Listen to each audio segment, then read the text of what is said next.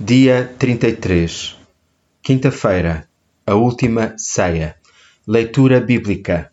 Marcos 14, 12 a 72 João 16, 16 a 24 João 16, 32 e 33 Salmo 41, 7 a 13 Zacarias 13, 7 A minha amiga tinha atingido um ponto de ruptura depois de passar por uma crise e outra crise, ela finalmente desmaiou sob o peso do que lhe pareceu demasiado pesado para suportar. Uma relação tinha acabado de se dissolver. Um tornado derrubou o seu bairro e ela passou a semana seguinte a fazer voluntariado com Hands On Nashville. Havia lutas financeiras no seio da sua família.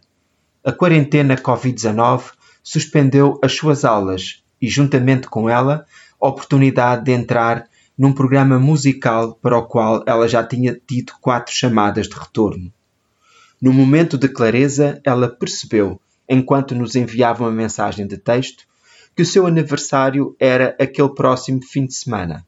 Um aniversário que ela provavelmente não seria capaz de celebrar como planeado. As tristezas da minha amiga são pessoais, mas ela não está sozinha na sua dor. Dores semelhantes são partilhadas por grande parte do mundo neste momento. Há um peso coletivo no ar nos dias de hoje.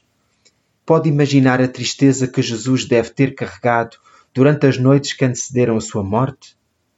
Ele teve a sua própria tristeza, Marcos 14:34. Mas ele também sofreu pelos seus amigos, Lucas 22:32, mesmo quando ele se preparou para carregar o pecado e a tristeza do mundo inteiro sobre os seus ombros. Isaías 53, 4.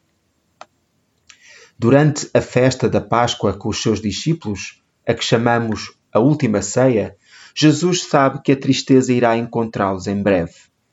Tentando preparar os seus amigos para a sua morte, ele navega a situação com delicadeza e afirma a tristeza que eles sentirão ao perdê-lo, um amigo próximo ele também lhes assegura que valerá a pena no final. Tornar-se-á triste, diz ele, mas a sua tristeza transformar-se-á em alegria. João 16:20. Este estranho conforto é também para as mulheres que sofrem a dor do parto. Versículo 21. Ou mártires cristãos que enfrentam a sua própria morte depois de terem defendido uma causa. A dor não é uma coisa má. Jesus experimentou-a como uma parte natural da condição humana. Mas, mesmo afirmando tais sentimentos, ele dá aos discípulos um quadro para compreenderem a sua esperança futura. Um futuro que se estende muito para além do plano do que eles podem ver imediatamente. Sim, eles devem lamentar a sua morte, mas essa morte foi na realidade uma semente que se desdobraria em nova vida. Jesus faz com que os seus discípulos saibam com certeza que o verão novamente. Versículo 22. Mesmo que eles não compreendam completamente o que ele quer dizer, isto muda tudo para eles, tal como muda tudo para nós.